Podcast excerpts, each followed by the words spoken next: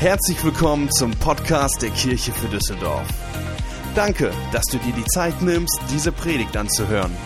Wir glauben, dass die nächsten Minuten dich ermutigen und inspirieren werden. Viel Spaß bei der folgenden Predigt. Die erste Reihe lächelt mich immer an, das ist so ermutigend. Die anderen irgendwie ab der Hälfte sehe ich die Leute nicht mehr, deswegen, also, ihr lächelt bestimmt auch, vielen Dank dafür. Wir sind gerade in unserer Serie für dich. Und wir haben uns bei den letzten Wochen angeschaut, was wir mit der Geburt von Jesus geschenkt bekommen haben. Und dieses Geschenk ist viel mehr als einfach nur, okay, da ist ein Baby äh, auf die Welt gekommen. In der ersten Woche haben wir darüber gesprochen, dass uns die Geburt von Jesus neue Hoffnung schenkt. Letzte Woche ging es um das Thema der Nähe. In Matthäus 1, Vers 23 haben wir gelesen, die Jungfrau wird schwanger werden und einen Sohn zur Welt bringen. Den wird man Immanuel nennen. Immanuel bedeutet, Gott ist mit uns. Und wir haben uns angeschaut, dass Gott mit uns ist, dass Gott mit uns war und dass Gott mit uns sein wird. Eine Verheißung, die uns ungemein neuen Mut schenken kann. Und heute möchte ich euch über etwas sprechen, was eine Ausgewogenheit in diese Predigtserie bringen soll. Und zwar Ausgewogenheit ist, glaube ich, ungemein wichtig. Und zwar Ausgewogenheit sowohl beim Fitnesstraining, wenn du jeden Tag trainieren gehst und deinen Muskeln keine Pause gönnst, ist es nicht ausgewogen. Genauso das gleiche ist, meine Frau war äh, dieses Jahr auf Kur und war drei Wochen nicht da. Und am Anfang haben sich meine Kinder gefreut auf Pizza und und Döner und all das Ganze und nochmal Currywurst, Pommes, aber irgendwann war es so, boah, können wir nicht mal was Anständiges essen? Und das war so, als ich gesagt habe, ich bestelle Pizza, war so, oh, wirklich, Papa? Und wir haben uns gefreut, als es mal wieder richtiges Hausmannskost oder gab. Und deswegen Ausgewogenheit ist ungemein wichtig. Und mein Ziel auch immer mit den Predigtserien ist, dass ich eine Ausgewogenheit versuche herzustellen, weil jede, jedes Thema hat die Tendenz, dass es immer ein Schwerpunkt ist äh, den ich irgendwie lege. Und deswegen ist mein Ziel, Ausgewogenheit zu bringen. Und mit der Geburt von Jesus hat Gott uns das größte Geschenk gegeben, was es gibt. Dieses Geschenk sollte uns dazu bewegen, dass wir voller Dankbarkeit gegenüber Gott sind und ihn anbeten. Was das bedeutet, wollen wir uns heute anschauen. Wir beginnen heute in Matthäus Kapitel 2 und lesen dort einige Verse, Matthäus Kapitel 2. Und ich fange mal ab Vers 1 an. Hier heißt es, Jesus wurde in der Stadt Bethlehem in Judäa während der Herrschaft von König Herodes geboren. In dieser Zeit kamen einige Sterndeuter aus einem Land im Osten nach Jerusalem und fragten überall, wo ist der neugeborene König der Juden? Wir haben seinen Stern aufgehen sehen und sind gekommen, um ihn anzubeten.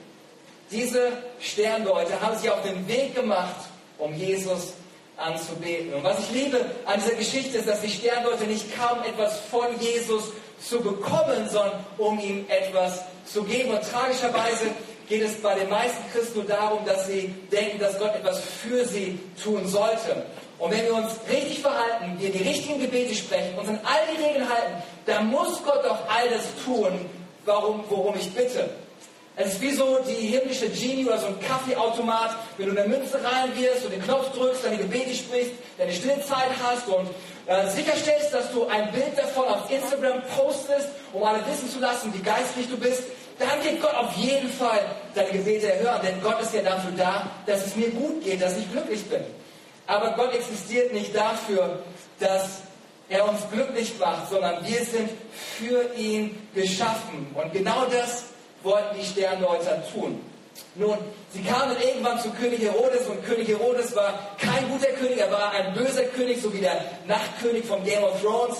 Und so geriet der Typ in Panik, er hatte plötzlich Angst, dass sein Königreich verloren gehen könnte. Und so log er sie an und sagte, hey, wenn ihr herausgefunden habt, wo dieser neue König denn ist, sagt mir Bescheid, dass ich ihn auch anbeten kann. Und wir lesen dann ab Vers 9, da heißt es, nach diesem Gespräch mit dem Nachtkönig. Nach diesem Gespräch macht die Sternwarte sich auf den Weg.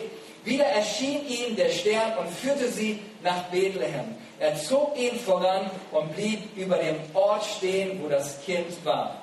Also sie sahen den Stern und sie folgten ihm. Und wir lesen diese Verse und denken so, oh ja, da kamen die vorbeigelaufen und die haben so ein bisschen Gott angebetet. Aber sie reisten aus einem Gebiet, was heute als Persien oder Iran bekannt ist, bis zu dem Ort, an dem Jesus in Bethlehem in Israel geboren worden ist. Und das ist eine Distanz von ungefähr 1500 Kilometer. Wenn wir uns vorstellen, wir reisen von Düsseldorf 1500 Kilometer, dann würden wir entweder in Barcelona, in Rom oder in Weißrussland, in Minsk ankommen. Und sie sind nicht mit Eurowings oder Lufthansa oder mit sonst wem geflogen. Sie hatten auch kein irgendwie kostenloses Angebot von der Deutschen Bahn, sondern sie haben das alles zu Fuß und mit Kamel diese Strecke auf sich genommen. Und all das, all das, 1500 Kilometer, all das, um diesen einen anzubeten, von dem sie glaubten, dass er der Erlöser, der neue König sein würde. Und interessant ist auch, dass wir nirgendwo in der Bibel finden, das heißt, die drei Weisen oder die drei Sterndeuter, das ist irgendwie hinterher dazugekommen, sondern man geht vielmehr heutzutage davon aus, Theologen sagen, dass es eher eine große Gruppe war, die gemeinsam sich auf den Weg gemacht hat, um diese Strecke hinter sich zu bringen. Denn in der damaligen Zeit zu reisen war kein Vergnügen, sondern war gefährlich. Vor allen Dingen, weil sie Gold, Weihrauch und Myrrhe dabei hatten, was sehr kostbar war. Deswegen geht man aus, dass es eine größere Gruppe war, inklusive einiger Soldaten, die auf sie aufgepasst haben. Und diese große Gruppe ist gemeinsam diesen weiten Weg gewandert. Und dann heißt es im Vers 10, als sie den Stern sahen, war ihre Freude groß. Und das finde ich so interessant, diese Aussage, ihre Freude war groß. Und die deutsche, über die deutsche Übersetzung haben es wirklich schwer mit dem Originaltext, in dem es geschrieben worden ist. Denn tatsächlich stehen hier vier griechische Wörter, die übersetzt wurden in ihre Freude war groß. Die griechischen Wörter bedeuten eigentlich, sie freuten sich mit großer, im Griechischen heißt das mit mega, mit mega Freude, mit überschwänglicher Freude. Es ist so ein bisschen zusammengesetzte Freude, als wenn man sagen würde, wir freuen uns, dass wir glücklich sind, dass wir glücklich sind, dass wir glücklich sind, dass er da ist. Also es war nicht oh ja, Jesus, sondern es war so, wow, der war mega. Das war das, was sie empfunden haben. Und hier ist das Problem, also sie waren überglücklich, als sie da ankamen, weil sie verstanden haben, dieser neue König ist geboren worden um uns zu retten, um unsere Schuld zu vergeben. Das ist der Herr der Herren, der König der Könige, der, auf den wir so lange gewartet haben. Endlich ist er da. Sie hatten eine überschwängliche Freude. Sie waren überglücklich in ihrer Seele, in ihrem Herzen. Das Problem ist, dass viele Christen heutzutage nicht überglücklich sind, sondern unterglücklich. Aber wir sollten eigentlich die überglücklichsten Menschen auf diesem Planeten sein. Für mich macht es keinen Sinn, wenn wir verstanden haben, dass wir einen Gott haben, der uns liebt, der uns vergibt, der immer an unserer Seite ist, dass er alles, was passiert, benutzen möchte, um zum Guten für uns zu wenden, der allmächtig, allwissend, allgegenwärtig ist. Warum soll ich bedrückt und sauer durch die Gegend laufen? Manchmal habe ich das Gefühl, das gilt natürlich nur für deinen Nachbarn, dass einige in die Gottesdienste reinkommen und er hat das Gefühl, die fressen gleich den Lobpreisleiter auf. Weil die denken, boah, das Lied schon wieder und keine Ahnung was und müsst ihr so laut singen, ich bin gerade erst aufgestanden und dann kommt die Predigt und boah, das wollte ich heute gar nicht hören, kannst du mal was Leichteres bringen und außerdem sprichst du viel zu schnell, das Gefühl. Wenn du meinst, dass du überglücklich bist, ein guter kleiner Tipp von mir, informier dein Gesicht. Okay? Das hilft. Lass es lächeln. Lächeln mal wieder, sei voll Freude. Lass die Menschen sehen, dass du glücklich bist. Als Nachfolger von Jesus sollst du voller Freude sein. Mehr als jeder andere auf der Welt spielt keine Rolle, wie dein Leben gerade aussieht, wie viel oder wenig du geschlafen hast. Wir haben das Versprechen der Ewigkeit. Wir haben einen Gott, der uns liebt, der uns an der Seite steht. Oh, wir haben die Gnade Gottes, seine Liebe geschenkt bekommen. Oh, fang an, nicht mehr unterglücklich, sondern überglücklich dein Leben zu leben. Fang an, begeistert von Gott zu sein. Dann macht es Spaß, in deiner Nähe zu sein. Du solltest der Mensch sein, der, wo Leute einfach sagen, hey, bei dir ist immer so cool, du bist immer so gut drauf.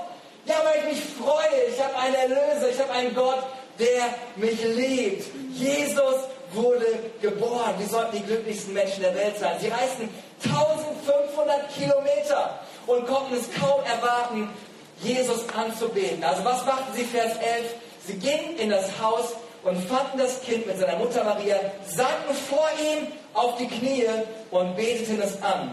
Dann öffneten sie ihre Truhe mit Kostbarkeit und beschenkten es mit Gold, Weihrauch und Myrrhe. Sie sanken auf ihre Knie und dann beteten sie an, indem sie was taten. Sie öffneten ihre Kostbarkeiten und beteten damit an. Sie waren überglücklich, sie zu verleihen. Sie waren überglücklich, etwas zu schenken, ihn anzubeten. Sie waren überglücklich. Sie gaben nicht unterglücklich, sie gaben nicht aus Zwang oder Druck oder Verärgerung an. Sie kamen da an und sehen das Baby. Oh Mist, ey, nur ein kleines Baby in dem Stall oder im Haus.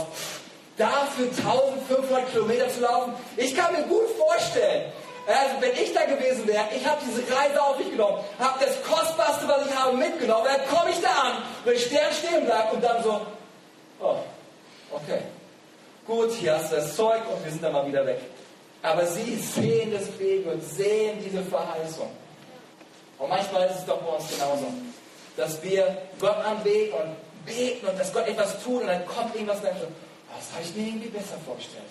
Das habe ich irgendwie aber dann trotzdem zu sagen, hey, ich sehe diesen Anfang. Und ich werde Gott trotzdem ja. preisen, weil das der Anfang ist, ja. etwas wunderbar, Geniales und Starkes. Und was ich bei meinen Kindern so liebe, unsere Kinder lieben es, Geschenke zu basteln. Gestern hat meine Tochter keine Zeit für mich, weil sie musste Karten schreiben, Weihnachtskarten. Und einmal an Weihnachten war meine älteste Tochter so voller Freude und überglücklich, weil sie ganz viele Geschenke für all die Verwandte gemacht hatten. Sie hatte gar keine Zeit für ihre eigenen Geschenke. Sie sagte, nee, darf ich erst die Geschenke verteilen? Sie wollte nicht ihre Geschenke haben. Und das hat sie gemacht, nicht aus Druck, Zwang oder weil es machen musste. Ja, Oma, eigentlich finde ich die nicht so cool, die andere Oma ist eigentlich besser, aber meine Eltern haben gesagt, ich soll ein paar Geschenke basteln, deswegen, nein, es war so, oh, ich habe was Schönes gemacht, ich möchte euch das unbedingt geben. Das war ihre Herzenseinstellung. Sie war überglücklich. Aus diesem Gefühl heraus hat sie geschenkt. Und die Weisen beteten Jesus an. Sie waren überglücklich und sie gaben als Form ihrer Anbetung Jesus diese Geschenke mit überschwänglicher Freude in ihrem Herzen. Gaben sie das Beste von dem, was sie hatten. Und jetzt kannst du bestimmt eins und eins zusammenzählen und weißt, wohin ich mit dieser Predigt möchte. Ich will dich ermutigen, deine Gaben als Anbetung zu Gott zu bringen. In den letzten Wochen haben wir darüber gesprochen, was Jesus uns gebracht hat. Und heute möchte ich darüber sprechen, was wir Jesus geben können als Form der Anbetung. Und vielleicht, ich weiß nicht, wie es dir geht, vielleicht denkst du, na toll, jetzt geht heute in der Predigt um Geld. In der Kirche wird ständig über Geld gesprochen, etwas zu geben. Ausgerechnet heute habe ich meinen Freund mitgebracht. Hätte er nicht irgendwie posten können, dass er über Finanzen spricht, über Geld und Spenden und so, dann wäre ich nächste Woche wiedergekommen. Und ganz ehrlich, das kann ich verstehen. Das kann ich von ganzem Herzen verstehen, weil ich genauso empfunden habe. Und nein, schon wieder eine Kollektenbotschaft, aber ich muss Weihnachtsgeschenke kaufen und noch Rechnungen sind offen und all die ganzen Sachen. Und ich habe ehrlich gesagt keinen Bock auf so Kollektenpredigt. Aber für mich ist so, dass mein Herzensanliegen ist nicht einfach eine Kollektenpredigt zu halten, sondern dass wir lernen, großzügige Menschen zu leben. Und ich war kein großzügiger Mensch und deswegen haben mich Kollektenpredigten immer aufgeregt. Oder wenn es um Großzügigkeit und Geben geht, habe mich tierisch aufgeregt. Bei mir war es so, wenn wir irgendwo eingeladen waren, auf einer Party was mitbringen sollten und es war noch eingepackt, nachdem wir gegangen sind, habe ich gedacht, können wir das wieder mit nach Hause nehmen? Weil um das hier irgendwie versauen zu lassen. Nee, wir mit so geizig war dass ich gedacht habe, meine Frau so, nee, nee, das macht man nicht. Das lässt man dann schön da, auch wenn es verschlossen ist. Wie schöne Und die sind so lecker und jetzt müssen wir die hier lassen. Okay, ich lass los. Und ich war sogar so drauf, dass wenn meine Brüder und ich hatte viele Brüder, viele, Sie wissen, ich habe sechs Brüder, also lehnt die nicht mit mir an, ich hole meine Brüder. Äh, einer ist sogar hier, ich habe sogar hier Bodyguard dabei. Aber es war sogar so, dass wir meinen Brüdern geschimpft haben, wenn sie Nutella und Marmelade aufs Brötchen getan haben, weil es war ja Verschwendung. Wir müssen sparsam sein, wir müssen alles irgendwie zusammenhalten. Das war meine Lebenseinstellung. Und im Laufe der Zeit hat Gott aber in meinem Herzen etwas getan. Und ehrlicherweise muss ich jetzt gestehen, ich liebe es, Predigten über das Geben zu hören. Ich liebe es, Bücher über Großzügigkeit zu lesen. Warum? Weil großzügige Menschen gerne geben. Und ich möchte gerne geben. Wenn ich über Großzügigkeit spreche, gibt es Leute, die überglücklich sind und andere, die sagen, oh, bring mich hier raus, Entrückung kommt jetzt. Und ich möchte nicht mich mit solchen Dingen auseinandersetzen, aber meine Hoffnung, mein Gebet für heute Morgen ist, dass Gott heute Morgen einfach etwas in deinem Herzen bewegt, dass du anfängst, überglücklich zu sein, wenn es um das Geben geht. Dass wenn, wenn, wir, wenn ich nächstes Mal sage, oh, bevor wir den Gottesdienst beenden, werden wir eine Kollekte einsammeln. Yes, darauf habe ich nur gewartet, endlich darf ich was geben. Das wäre doch genial, wenn wir eine Kirche sind, die überglücklich sind, Gott etwas aus Dankbarkeit und Freude zu geben. Und die Kollekte nicht der Moment ist so, okay, gut, hoffentlich ist es schnell bald vorbei. Und warum sollte es so sein? Weil Liebe gibt. Wenn du ja. jemanden liebst, gibst du ihm gerne.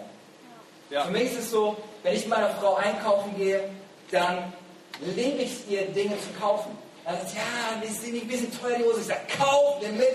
Und wenn ich dann für mich Sachen sehe, denke ich, wofür brauche ich eine neue Hose? Die andere hält ja noch und sitzt, alles in Ordnung. Aber wenn es um sie geht, hey, kauf dir Schatz und mach. Und wie sieht das Konto aus? Egal, wie das Konto aussieht. Kauf einfach, weil ich sie liebe. Deswegen liebe ich, ihr etwas zu schenken. Liebe gibt. Aber früher war es nicht so. Früher habe ich mit meiner Frau wirklich diskutiert. Wenn wir bei Freunden eingeladen waren, war es so, okay, ich habe über die Höhe des Geschenkes, die, der Summe gesprochen mit ihr und diskutiert, okay, wie gut sind wir jetzt befreundet? Ist es jetzt so ein 25 Euro Geschenk oder 30 Euro Geschenk? Und bei der Hochzeit, okay, wie viel muss man bei der Hochzeit geben? Und immer diese Verhandlungen, weil für mich das war, okay, nee, ich möchte irgendwie mein Geld zusammenhalten. Und da muss ich sagen, hat Gott was in meinem Herzen getan und meine Frau auch mir geholfen, einfach Dinge loszulassen um mein Leben zu verändern und einfach ein großzügiger Mensch zu sein. Und was wichtig ist, wenn es um das Geben geht, ist die Motivation dahinter. Es ist nicht die Größe des Geschenkes, die den Unterschied macht, sondern es ist die Motivation dahinter. Für manche ist es so, es muss kein großes Geschenk sein, vielleicht ist es nur ein kleines Geschenk, vielleicht ist es sogar kleiner als das, Vielleicht sind einige Frauen, die warten auf ein ganz kleines Geschenk, wo ein Ring drin ist. Die Größe, die ist nicht wichtig. Die Motivation dahinter ist viel, viel wichtiger. Und deswegen möchte ich dich ermutigen, dass du über deine Motivation nachdenkst. Warum gebe ich ein Geschenk? Weil das macht den Unterschied. Wir können Geschenke geben, weil wir gucken, was wir hier haben. Oh ja, hier haben wir was richtig Feines. Wir fühlen uns verpflichtet. Alle geben hier, der einmal geht rum, also fühle ich mich irgendwie verpflichtet, ich muss das irgendwie machen. Oder noch schlimmer, der andere neben mir, der ist ganz schlimm, der guckt auch noch, ob ich überhaupt irgendwas gebe. Und hier ist irgendwie so ein Gruppenzwang in der Kirche. Der macht das und der, und wenn ich jetzt ein richtig guter Christ bin, dann muss ich das machen. Und ganz ehrlich, so Geschenke sind ungemein schwer. Und dann, was noch viel schwerer hinzukommt, ich habe noch ein großes Geschenk. Ist ein schlechtes Gewissen. Hey, was passiert, wenn ich jetzt nichts gebe? Könnt ihr das Ganze hier bezahlen überhaupt? Wie wird das überhaupt funktionieren? Und mein schlechtes Gewissen treibt mich dazu, dass ich etwas gebe. Aber wenn ich so Geschenke überreiche, da ist ein ganz schönes Gewicht dran. Das ist so, hier, bitteschön. Und ganz ehrlich, ich glaube, so ein Geschenk möchte keiner haben. Weil es ist einfach eine Last, die ich mit dem Geschenk mitgebe. Es ist nicht ein Loslassen, sondern es ist wie ein Gewicht, das dranhängt. Und man denkt, okay, was erwartet er jetzt von mir? Okay, wenn er jetzt aus schlechtem Gewissen gegeben hat, muss ich ihm jetzt irgendetwas zurückgeben? Aber ich finde es viel besser, wenn die Motivation ist Freude. Ich habe voll Bock, dem eine Freude zu machen. Ich glaube, der wird sich über sowas richtig freuen, wenn ich mir Gedanken mache, was sich der andere wünscht zu Weihnachten. Es ist eine Freude, es ist einfach, ich gebe ohne irgendwelche Hintergedanken. Ich gebe einfach, weil ich Freude habe oder was richtig Spaß macht, weil Vertrauen da ist. Ich kann geben, weil ich Vertrauen habe, weil eine Beziehung da ist. Oder ich kann geben, aus Liebe.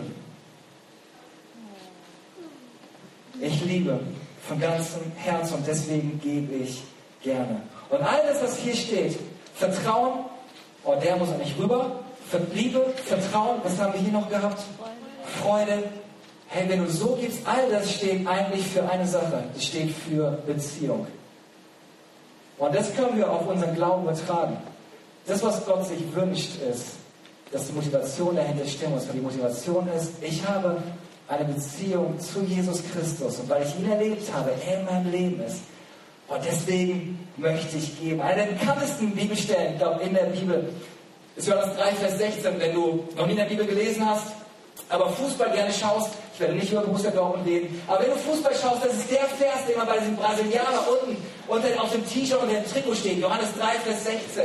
Und da heißt es, denn so sehr hat Gott die Welt geliebt, dass er was tat? Dass er seinen einzigen Sohn gab. Gott liebte, deswegen gab er. Weil die Liebe gibt, weil Gott die Schöpfung ansah und erkannte, dass sie durch die Schuld von ihm getrennt sind, hat er einen Weg gesucht, um Versöhnung zwischen Gott und den Menschen wieder zu schaffen. Und weil sie so sehr liebte, gab er ein vollkommenes Geschenk. Jesus kam auf die Erde, starb am Kreuz für unsere Schuld, stand wieder auf und hat uns von der Schuld befreit. Römer 5, Vers 8 sagt folgendes. Gott dagegen beweist uns seine große Liebe dadurch, dass, Christ, dass er Christus sandte, damit dieser für uns sterben sollte, als wir noch Sünder waren. Das, was ich genial finde, Gott rief nicht seine Liebe rüber, ey, ich liebe euch da unten, sondern er zeigte seine Liebe. Gott bewies seine Liebe, er demonstrierte seine Liebe, dass er etwas gab, etwas von sich losließ, um zu geben. Und genauso können wir unsere Liebe zeigen, wenn wir etwas loslassen von uns und etwas geben. Wenn ich darüber spreche, denken jetzt für einige, okay, ich liebe Gott, aber geben fällt mir echt schwer. Ich würde gerne geben, aber irgendwie bin ich ständig unter finanziellen Druck und ich kann das absolut verstehen. Vielleicht sagt ihr euch, ich liebe, aber ich habe irgendwie Angst und mir fehlt das Vertrauen. Ich möchte euch mit einem Vers ermutigen aus Sprüche 3, Vers 5 und 6. Da heißt es, verlass dich nicht auf deinen Verstand, sondern setze dein Vertrauen ungeteilt auf den Herrn. Denk an ihn bei allem, was du tust. Er wird dir den richtigen Weg zeigen. In dem Zusammenhang, wo es um Vertrauen, um Beziehung geht, kommt Folgendes. Vers 9. Also als erstes kommt Vertrauen und Beziehung. Und dann kommt Vers 9. Ehre den Herrn mit deiner Opfergabe, bringe ihm das Beste vom Ertrag deiner Arbeit. Dann werden deine Kornspeicher sich füllen und deine Weinfässer werden überlaufen. Ehre den Herrn, dieses Wort Ehre bedeutet, lobe oder bete ihn an. Mit mit deiner Opfergabe bringe ihm das Beste von dem Ertrag deiner Arbeit, von Erstlingen deiner, von Erstlingen deiner Arbeit. Aber als erstes kommt Beziehung und dann kommt, hey, wenn die Beziehung da ist, Lass uns anfangen, großzügig zu geben und Gott zu vertrauen. Biete Gott mit dem an, was du hast. Und das ist nur eine Art, wie wir anbeten, aber es ist eine sehr wichtige Art, wie wir Gott anbeten können. Mit dem, was Gott uns geschenkt hat. Und wenn es darum geht, diese Erstlinge, was ist diese Erstlinge, worüber diese Bibelstelle spricht, das ist das, was immer wieder in der Bibel vorkommt, unter anderem Malachi 3, Vers 10, den ich vorhin schon vorgelesen habe, den Vers. Bring den ganzen Zehn in das Vorratshaus damit Nahrung in meinem Haus ist und prüft mich auch darin, spricht der Herr der Herrscher, ob ich euch nicht die Fenster des Himmels öffne und euch Segen ausgießen werde bis zum Übermaß. Und Jesus bekräftigt das, weil einige sagen, ja, der zehnte Teil ist das Altes Testament, aber wir sind ja neutestamentliche Christen und so. Jesus bekräftigt das, Matthäus 23, 23, im Hebräerbrief wird auch über den zehnten Teil gesprochen. Der zehnte ist das hebräische Wort, was eigentlich bedeutet ein Zehntel. Also Malachi sagt, dass wir Gott mit einem Zehnten dessen anbeten, was Gott uns anvertraut hat. Und in meinen Augen, ganz ehrlich, klingt es verrückt. Weil einige denken so, boah, ich werde mich mit diesen Gedanken nicht infizieren lassen. Die sind ganz schön abgefahren, diese Christen. Und ganz ehrlich, das kann ich verstehen, aber es fängt alles an in Sprüche 3, Vers 5. Vertraue von ganzem Herzen auf den Herrn. Es fängt an mit Vertrauen und Beziehung. Und deshalb sage ich gerne, wir geben unser Erstes und unser Bestes und vertrauen darauf, dass Gott ja. den Rest segnet. Wir geben unser Erstes, unser Bestes, vertrauen Gott, dass Gott den Rest segnet. Wir bringen unser Erstes ja. und Bestes, die ersten 10%, nicht die letzten 10%, nicht von dem, was übrig bleibt. Ich muss erstmal gucken, was für Rechnungen alle kommen. In dem Moment, in dem wir gesegnet werden, bringen wir Gott unser Erstes, unser Bestes. Und ich kann die Menschen die ihren Zehnten geben das schon erfahren haben, dass Gott gesegnet haben, kann ich sehen, weil sie sitzen da und, ja, und die anderen denken so, boah, komm schnell weitergehen zum nächsten Punkt. Aber wenn du das erlebt hast, dann ist es etwas, was in deinem Herzen ist und du verstanden hast, dass 90 Prozent und der Segen Gottes dich weiterführt als 100 Prozent und ohne den Segen Gottes. Wenn wir Gott anbeten auf diese Weise, unser Vertrauen ausdrücken, wird Gott etwas Übernatürliches tun. Und wir geben unseren Zehnten, wie es hier heißt in Mariachi, in das Vorratshaus. Das heißt, in die lokale Kirche, genau dort, wo wir genährt werden, wo wir geistliche Speise bekommen indem wir 10% dorthin geben. Als ich das erste Mal meinen Zehnten gegeben habe, war es für mich ein riesengroßer Schritt, weil ich gedacht habe, alter Spiel, ich war gerade in der Ausbildung, angefangen, mein erstes Gehalt bekommen und dann kam die Kollekte und ich so, uh, ich lasse los und ich vertraue mir, hoffentlich funktioniert das ganze Ding, dem ich erzählt habe. Und für mich war es eine monstergroße Summe. Und alle, die eine Ausbildung gemacht haben, wissen, das war keine monstergroße Summe, das war ein Witz, was ich gegeben habe. Aber für mich war es in dem Moment ein riesengroßer Vertrauensschritt Gott gegenüber. Ich war mega nervös. Und was ich aber für mein Leben erkannt und erlebt habe, dass Gott treu ist, auch bei dieser verrückten Geschichte. Und ich kann von mir erzählen, dass ich erlebt habe, wie Gott gesegnet hat in meinem Leben habe ich erlebt, was verrückt ist. Ich habe zwei Autos geschenkt bekommen, die über die Hälfte meiner Schuhe habe ich geschenkt bekommen. Einfach weil Leute gesagt haben, hey, ich habe ein paar Schuhe, passen wir nicht euch zu dir haben und nagelneue Schuhe. Das ist der Hammer. Ich bin gesegnet worden mit einer liebevollen Frau mit tollen Kindern. Mein Leben ist gesegnet von Gott. Aber was mir wichtig ist zu verstehen, ich möchte nicht sagen, gib und du wirst ein Auto geschenkt bekommen. Darum geht es nicht. Sondern es geht darum, dass Gott sich als treu erweisen wird. Gott wird sich als treu erweisen und dein Leben segnen. Und ganz, was, was der Hammer ist, du kannst, du kannst Gott nicht übergeben. Gott wird dir immer mehr geben, als du ihm jemals geben kannst. Lukas 6, Vers 38 sagt, geh und es wird euch gegeben werden. Das erste ist, wir geben und es wird euch gegeben werden. Und was wird uns gegeben werden? Ein gutes, gedrücktes, gerütteltes und überfließendes Maß wird man in euren Schoß geben. Denn mit demselben Maß, mit dem ihr messt, wird euch wieder gemessen werden. Das Lustige ist, okay, wir haben ein Maß gemessen und Gottes Maß ist viel, viel größer. Er sagt, boah, Alter, der vertraut mir, fantastisch. Der wird Freude mit überglücklicher Freude geben. Boah, das freut mich so sehr. Ganz ehrlich, diese Dankbarkeit öffnet Türen. Das ist der Hammer. Wenn ich, ich war, war ich schon mal einkaufen oder irgendwie, da gibt es so, manchmal gibt ja nicht nur Türen, die sich automatisch öffnen, die sind der Hammer, aber manchmal muss man auch heutzutage Türen öffnen, ja. Und dann, vor allem bei uns im Fitnessstudio so, du, dann kommen sehr viele Leute rein und raus und dann machst du die Tür auf und dann gehen manche Leute, du hältst die Tür auf, manche Leute gehen vorbei und die sagen noch nicht mal Danke. Und manchmal ist eine ganze Schlange von Leuten und dann denkst du, okay, der erste geht vorbei, kein Danke, der zweite kein Danke, der dritte kein Was ist denn hier für ein Laden? Und dann denkst du, ja, mach doch selber. Aber wenn du merkst, der erste kommt dann so, hey, vielen Dank, ja, gerne. Zwei kommen, vielen Dank, ja, gerne. Und du denkst so, ich bleib hier einfach den ganzen Tag stehen. Dankbarkeit öffnet die Tür für mehr. Ja. Und das ist das, was wir erleben. Ja. Deswegen sagt Gott, einen freudigen Geber hat er lieb. Wenn du dich überglücklich zu ihm wendest. Und ich bin ein überglücklicher Geber. Ich bin überglücklich, dass wir geben können. Und ich liebe, dass wir als Kirche auch großzügig geben können. Und das ist der Hammer. Ich liebe es, dass wir in die Mission gehen können, dass wir in andere Gemeindegründungen geben können. Denn das ist eine Chance, wie wir Hoffnung und Liebe zu den Menschen bringen können. Ich bin überglücklich, dass wir in diesem Jahr über 15.000 Euro an andere Organisationen gespendet haben, um großzügig zu sein an andere Orte und da einen Unterschied zu machen. Vielleicht können wir dafür einen riesengroßen Applaus geben. Und wenn wir so etwas geben, mein Kopf, ich bin sehr deutsch, okay, für mich so, ich habe dem Uwe letztens gesagt, boah, Uwe, überweis einfach, okay, frag ihn Bach einfach. Weil von meinem Ding ist so, eigentlich, hey, können wir das Geld selber gut gebrauchen. Aber ich habe mich entschieden, ich kann mich nicht hier hinstellen und sagen, geben ist weniger als nehmen. Und dann zu sagen, wir behalten alles für uns. Denn wir haben selber erlebt, als wir die Kirche gestartet haben, dass Menschen da waren, die sich entschieden haben, großzügig zu geben. Und ich habe mich entschieden, dass mein Vertrauen nicht darauf liegt, dass irgendwelche Menschen etwas geben. Und deswegen, falls euch nicht aufgefallen ist, die Kollekte haben wir heute vor der Predigt genommen, weil ich nicht möchte, dass Menschen am Ende geben, weil sie emotional gehypt sind oder dieses Umfeld da war, oh ja, jetzt muss ich gleich geben. Nein, nein. Ich möchte, dass Gott zu euch spricht. Und ich möchte, es persönlich erlebt.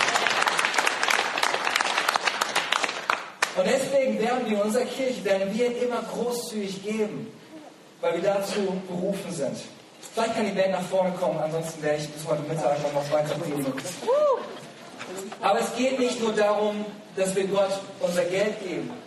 Schau, was du mit deinem Geld tust, ist ein guter Indikator, was in deinem Herzen ist. Ja, wir ehren Gott in unseren Finanzen, aber das Höchste und das Beste, was du geben kannst, ist, dass wir Gott unser Leben anvertrauen.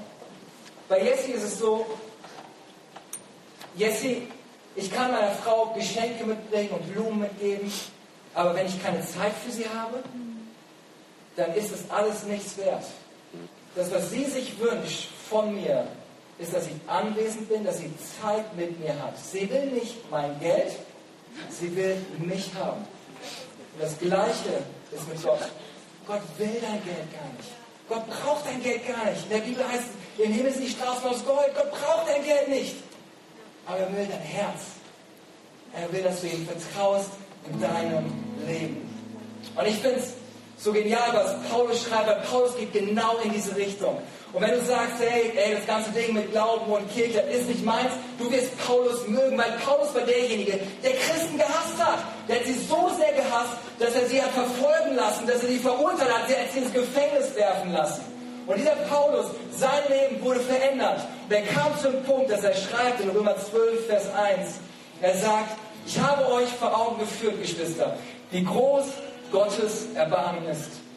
Und angesichts dessen, was Gott für uns getan hat, angesichts dessen, dass Jesus auf diese Erde gekommen ist, dass Jesus, dass Gott gesagt hat, ich gebe dir mein Bestes, ich gebe dir ein, das größte Geschenk, was du bekommen kannst, Jesus. Seine Gnade, seine Liebe, seine Vergebung. Aufgrund all dessen seid ihr Folge. Die einzige angemessene Antwort darauf ist die, dass ihr euch mit eurem ganzen Leben nicht nur unser Geld, unsere Finanzen sind Startpunkt, aber eigentlich, wo es hingeht, ist, dass wir unser ganzes Leben, das ist unser Ziel, Gott zur Verfügung stellen und durch ihm als ein lebendiges und heiliges Opfer darbringen, an dem er Freude hat. Das ist der wahre Gottesdienst und dazu fordere ich euch auf. Das schreibt Paulus.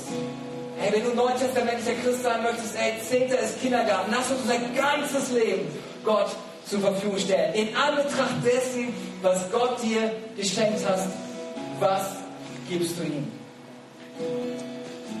In meinem Kopf ergibt es keinen Sinn. Gib und es wird gegeben werden. Es ist mal weg. Sag es ja nicht. Aber ich vertraue Gott im Leben.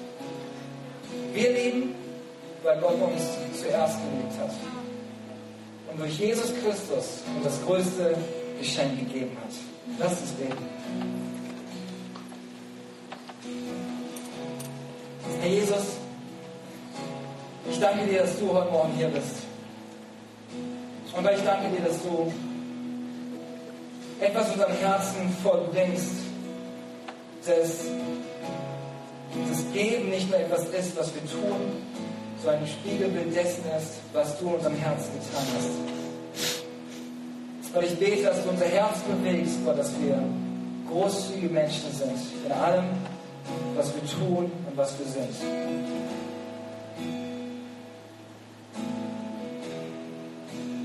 Und während wir diesen Moment haben, glaube ich, dass Gott einige herausfordern möchte, einen Vertrauensschritt zu gehen. Vielleicht bist du hier und du sagst, ich habe kein Problem, Gott für alles Mögliche zu vertrauen, aber ganz ehrlich, bezüglich Finanzen Gott zu vertrauen, ist für mich eine riesengroße Hürde. Vielleicht ist es an der Zeit, diesen ersten Vertrauensschritt zu tun. Vielleicht sagst du, boah, Zehnte, keine Ahnung, hey, dann fang mit 5 Euro an, oder fang mit 1 Euro oder 50 Cent an.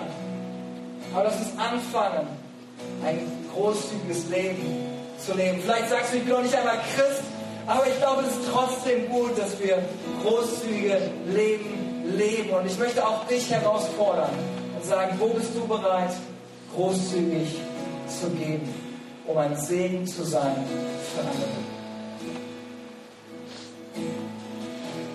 Herr Jesus, ich danke dir, dass wir neu unserem Leben erleben werden, dass wenn wir geben, es nicht aus Druck, Zwang oder Verpflichtung ist. Gott, ich bete, dass unser Geben neu Anbetung und Lobpreis ist. Gott, wenn die Weisen 1500 Kilometer reisen konnten und sich über ein Baby im Stall gefreut haben, Gott, wie viel mehr können wir uns über dich freuen, weil wir wissen, was du alles für uns getan hast. Ich danke dir, Gott, dass du unser Leben veränderst und dass wir bekannt sein werden für überglückliche Menschen, die gerne geben. Im Namen von Jesus. Wenn du heute Morgen hier bist du weißt für dein Leben, dass Gott meilenweit weg von dir ist, du weißt, dein Leben ist nicht so, wie Gott es für dich geplant hat. Ich glaube, dass es kein Zufall ist, dass du heute Morgen hier bist. Auch wenn du sagst, hey, die Predigt, ganz schön Challenge, aber darum, wo es eigentlich ging in der ganzen Predigt, war es eine persönliche Beziehung zu Jesus Christus. Und das Bild zu malen, dass Gott dich von ganzem Herzen Und dir vergibt und dir sein Geschenk als erstes geben möchte. Im christlichen Glauben geht es nicht darum, was du für Gott tun kannst, sondern es geht darum, was Jesus bereits für dich getan hat. Und ich kann mich vor 20 Jahren an den Punkt erinnern, als ich diese Entscheidung getroffen habe und zu sagen, Gott, ich vertraue dir mein Leben an. Und ich, hab, ich kann mich genau an den Punkt erinnern, was für eine Last von meinen Schultern gefallen ist. Als ich das erste Mal Gottes Frieden, seine Liebe und seine Vergebung gespürt habe. Und das hat mein Leben für die Ewigkeit verändert. Und mein Wunsch für dich ist, dass du genau das Gleiche in deinem Leben erlebst. Dass du diese Liebe und diese Kraft und diese Vergebung für dich erlebst. Und ich möchte dich einladen, wenn du heute Morgen hier bist und das noch nicht erlebt hast, wenn du keine persönliche Beziehung zu Jesus Christus hast, ist heute Morgen dein Moment, ihn kennenzulernen. Vielleicht können wir einen Augenblick nochmal die Augen schließen. Wenn du hier bist und weißt, ja, ich bin verloren in meinem Leben. Ich brauche einen Retter.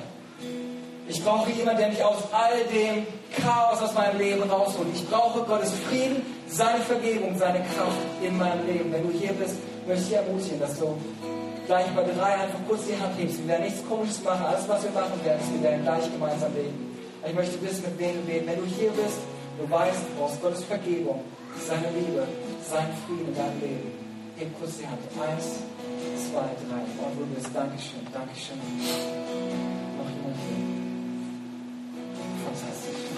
Lass uns gemeinsam beten. Ich werde einige Worte vorbeten und wir als ganze Kirche werden euch bei diesem Gebet unterstützen.